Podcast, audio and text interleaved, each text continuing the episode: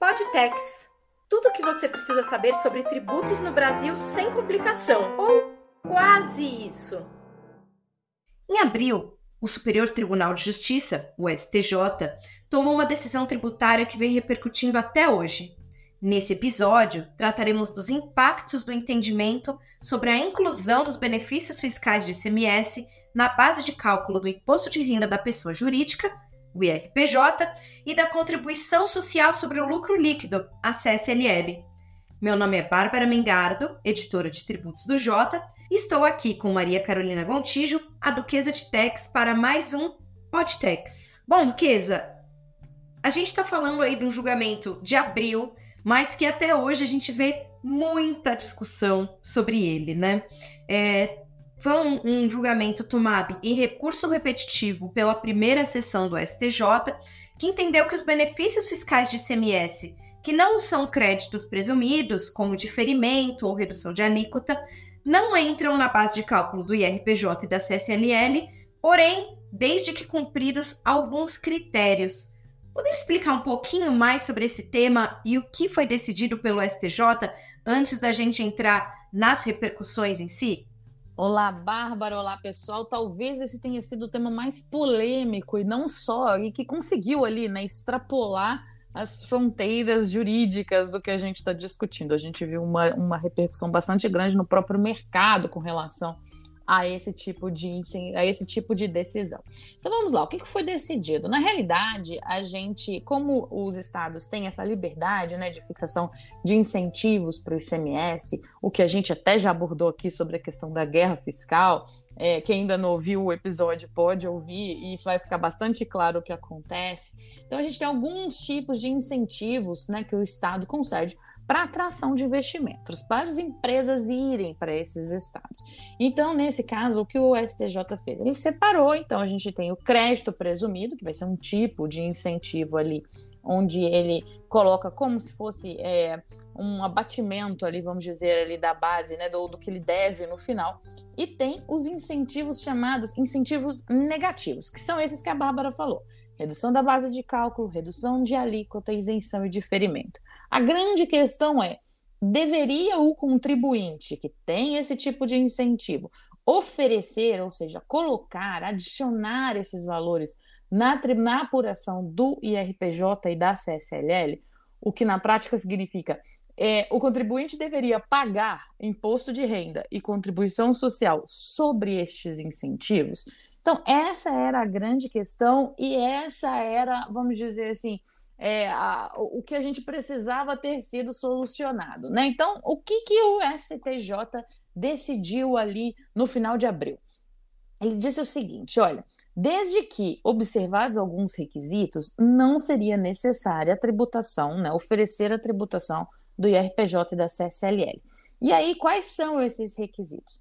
A reserva de lucros, ou seja, colocar esse valor numa reserva sem possibilidade de distribuição para os acionistas, o que faz todo sentido, ou seja, você não vai devolver esse dinheiro que foi ali colocado como um incentivo, colocar, por exemplo, no bolso, vamos dizer assim, numa linguagem bem simples, daqueles que são os donos da empresa. Então, você, a empresa, né, o contribuinte deveria colocar isso numa reserva de lucros é, esse incentivo deveria ter regularidade no CONFAS, ou seja, ele deveria estar aprovado, registrado, depositado no âmbito do CONFAS, ou seja, deveria ser um benefício regular. E aí, o terceiro requisito, que foi o que abriu margem para mais polêmica, que seria a destinação deste valor.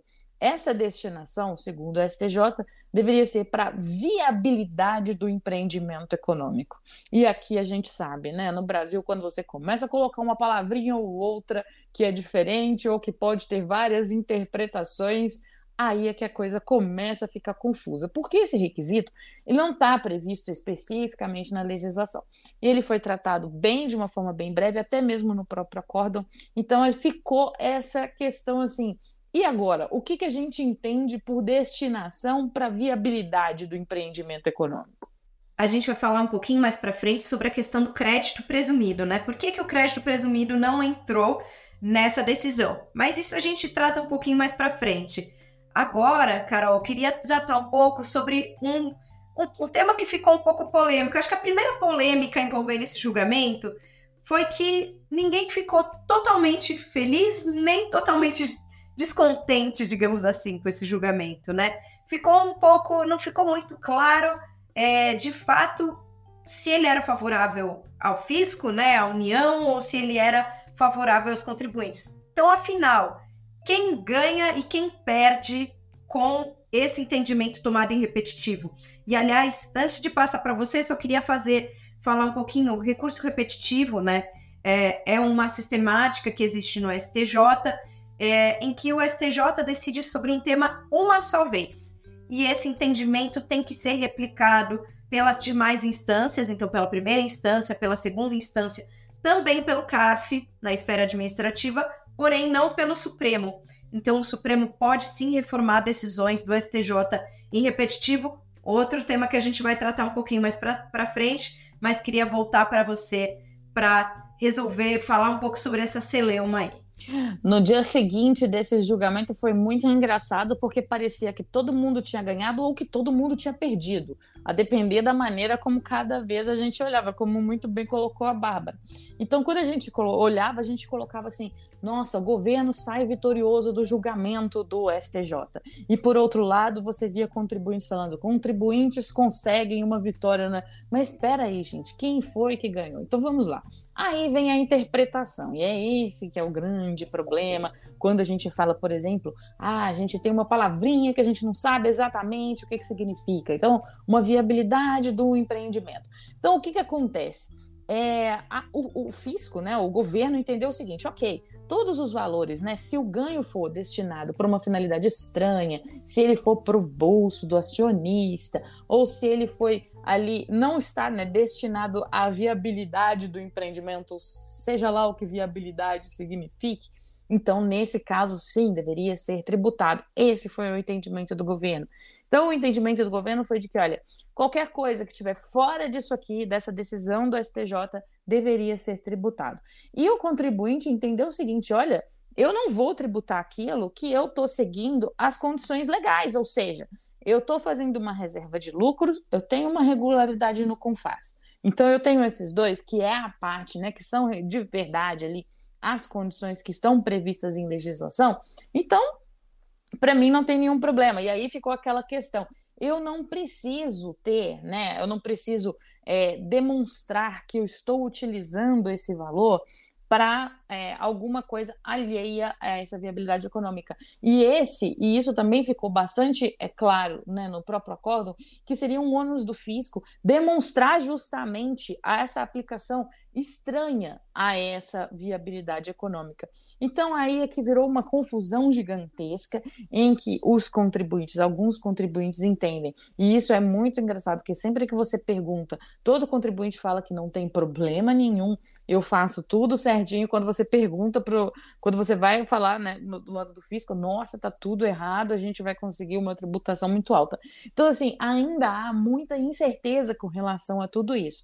Por isso, a gente teve né, já a publicação do acórdão, a gente ainda está na fase né, dos embarcos de declaração, ou seja, a gente ainda pode ter algum esclarecimento sobre o que, o que de fato né, é, os ministros quiseram dizer com alguma, algum tipo de expressão ali dentro, mas assim, não vamos ter nenhum tipo de mudança no mérito. Então, essa é a situação que a gente tem agora. E aí vale citar que esse julgamento ele está pendente de embargos de declaração. Os embargos de declaração, supostamente, eles não servem para alterar o mérito, né? Só suprir alguns algo que faltou ser explicado.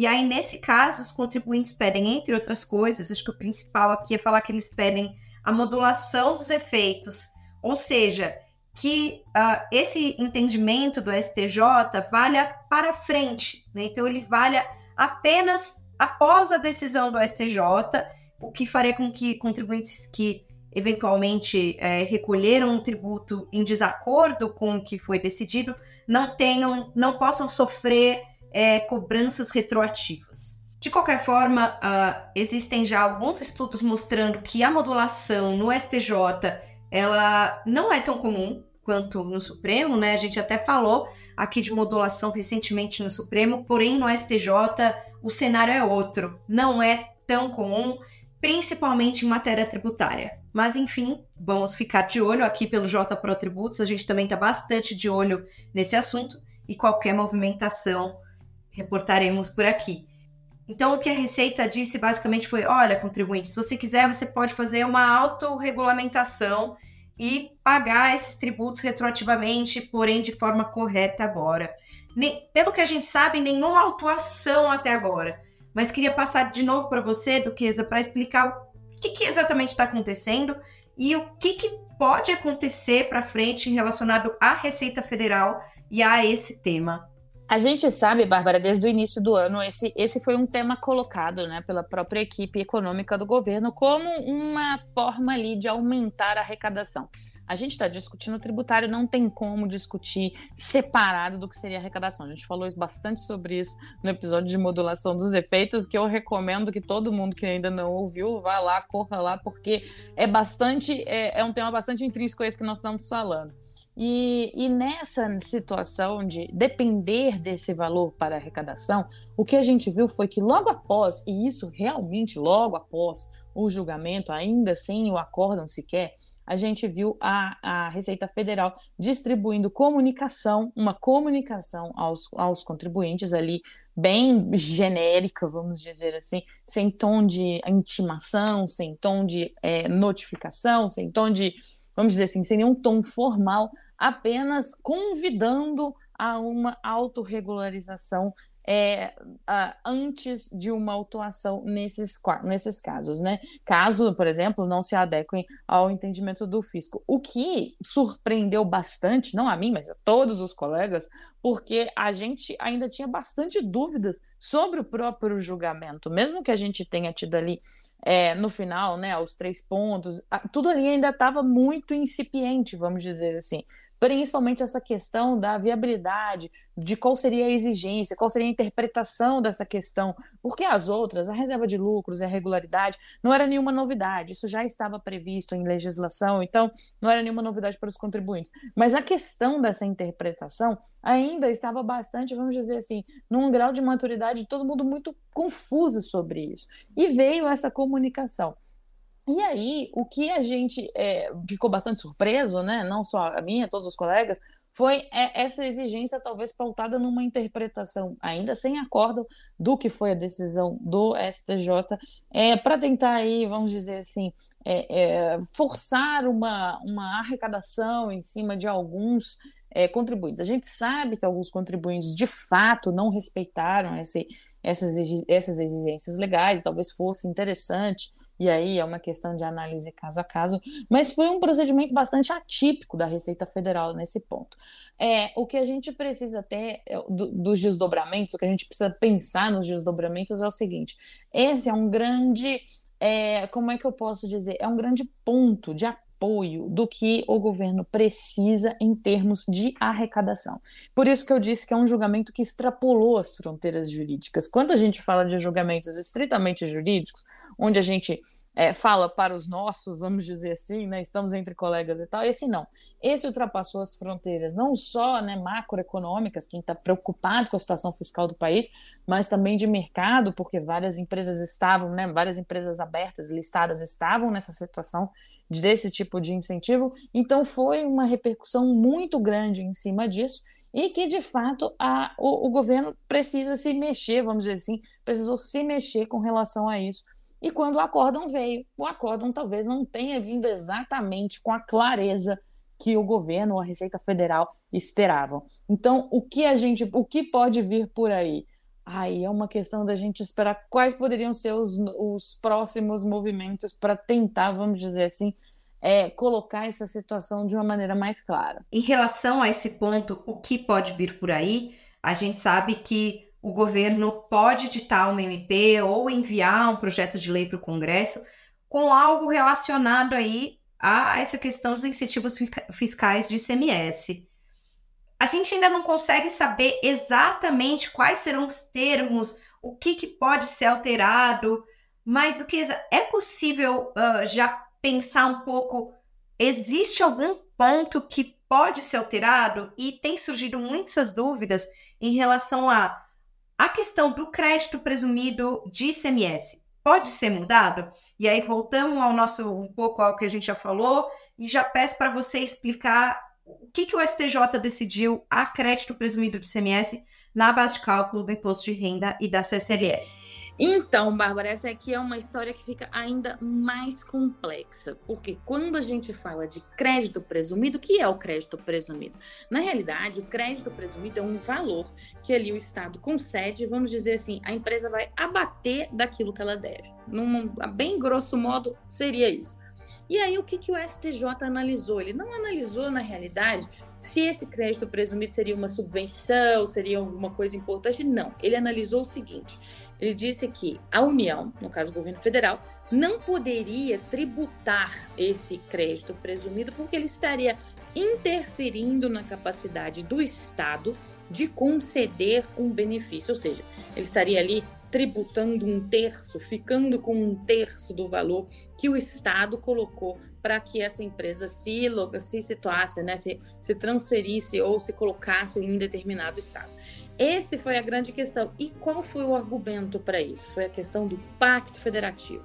Talvez aí seja o maior dos problemas quando a gente vai tratar desse assunto. Por quê? Porque a gente tem é, uma questão, quando a gente fala de é, depender né, da viabilidade ou também da questão dos requisitos legais, é uma coisa. A gente está falando ali da lei complementar 160, tudo bem. Outra coisa que a gente tá, que a gente precisa pensar é quando a gente fala em pacto federativo. Pacto federativo é algo muito mais complexo, mais sério e mais difícil de ser é, e, e, não pode ser alterado, né? Que é mais difícil, não pode ser alterado. Então, nesse caso, é, eu entendo como, e aí é uma opinião minha particular, sendo bastante complicado de, a não ser que essa decisão chegue ao STF, como a Bárbara explicou anteriormente no episódio, e o STF reforme esse entendimento. Mas tal como a gente está, é bem complicado da gente pensar aí em algum tipo de tributação do crédito presumido, utilizando, vamos dizer aí, apenas alguma alteração legal ou alguma coisa para buscar essa arrecadação é, por parte da União. Então a gente tem essa questão com o crédito presumido. Agora, com relação aos outros, né, com relação ao que a gente vem discutindo, as subvenções, a questão dos, do que a gente chama de incentivos negativos, o que poderia ser feito? Bom, é, o governo, como a Bárbara disse, pode enviar uma medida provisória, pode enviar algum tipo de é, projeto de lei prevendo aí mudanças nesse tipo de é, classificação. Então, mudanças na classificação dessas subvenções seriam, é lógico, poderiam acontecer sem problema nenhum, lembrando que a gente precisaria respeitar, no caso, a anterioridade. E aí a gente tem a anterioridade anual para o imposto de renda e a noventena para a contribuição social. Então, assim, o, tá, tá tudo muito em aberto ainda o que pode acontecer. Mas a gente ainda tem esses pontos de polêmica que ainda acho que a gente vai ficar discutindo por um bom tempo. E acho que a gente falou já de STJ, a gente falou de executivo e faltou falar sobre o Supremo nisso tudo, né? E acho que só uma curiosidade foi que esse julgamento ele foi marcado, esse julgamento no STJ em abril, ele foi marcado por, por algo até então acho que até inédito, né? Que o julgamento já depois de iniciado, é, um advogado anunciou no plenário que o Supremo tinha dado uma liminar para suspender o julgamento no STJ. Essa liminar ela foi dada em um outro julgamento do Supremo sobre um outro tema, porém em alguns pontos semelhantes. Né? O Supremo discute é, a inclusão do crédito presumido de ICMS, porém na base de cálculo do PIS e da COFINS. E aí, nesse julgamento no STJ, era outros benefícios de ICMS na base de cálculo do imposto de renda e da CCLL. Então, basicamente, no Supremo existe essa discussão, porém, sobre PIS e COFINS, e a gente sabe que no passado uh, já tentaram levar essa discussão sobre outros benefícios de ICMS na base de cálculo do imposto de renda da CSLL, porém não foi conhecido pelo Supremo. Mas queria perguntar, é, Duquesa, o que o Supremo pode vir a decidir sobre esse tema? E apesar de ter entendido no passado por não conhecer do tema né, que a gente está tratando nesse episódio, futuramente o Supremo pode reconsiderar e vir a julgar este mesmo tema? Olha, Bárbara, eu acho que pela é, talvez proporção que o assunto está tomando, eu imagino que sim. Talvez a, a gente tenha ali uma ideia, talvez, de uma é, repercussão geral não, não conhecida, aquilo ali em 2017, muito antes de toda essa confusão ser instalada, vamos dizer assim, com a, essa questão da Lei Complementar 160 versus a necessidade do Executivo Federal de é, conseguir arrecadar fundos. Então, a gente tem ali um conflito que, e eu acho que, inevitavelmente, vamos precisar que o STF é, pontue ou coloque alguma coisa sobre esse assunto ou expresse a sua decisão sobre esse assunto. É um assunto que é um assunto que envolve bastante dinheiro, um assunto com valores bastante expressivos. É uma mais uma mais um desenvolvimento ali, vamos dizer assim, é mais um, uma, um filhote da guerra fiscal que a gente tenta a todo custo terminar e que a gente achou que com a lei complementar 160 talvez ficaria mais claro, mas pelo visto a gente está vendo nem tanto. Então, eu imagino que isso vai acontecer sim. A gente precisa de orientações que sejam um pouco mais diretas, né, um pouco mais específicas, para que a gente possa buscar aquilo que a gente sempre fala, quase que em todo episódio aqui, a questão da segurança jurídica, a questão de saber exatamente o que vai acontecer, ter uma questão de previsibilidade. Então, assim, é, sem, sem prejuízo do que foi decidido pelo STJ, sem prejuízo da, da questão da decisão sobre os créditos presumidos, que eu particularmente concordo completamente, acho bastante correta. Eu acho que é inevitável a gente ver algum tipo de é, manifestação do STF sobre esse assunto no futuro. Esse assunto com certeza vai continuar dando o que falar. Nós vamos continuar acompanhando de perto e possivelmente até trazer novamente aqui em outro Podtex mas por hoje, queria finalizar agradecendo novamente Maria Carolina Gontijo, a Duquesa de Tex. Eu sou Bárbara Mengardo, editora de Tributos do Jota, e até mais no próximo Podtex.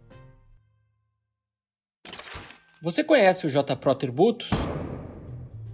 Nós desenvolvemos um serviço para dar mais transparência e previsibilidade sobre a tributação no Brasil, com acesso à melhor cobertura do CARF além de um acompanhamento detalhado das principais decisões do STJ e STF e das movimentações do Legislativo e Executivo federais, nossos assinantes conseguem antecipar as movimentações que impactarão os seus negócios.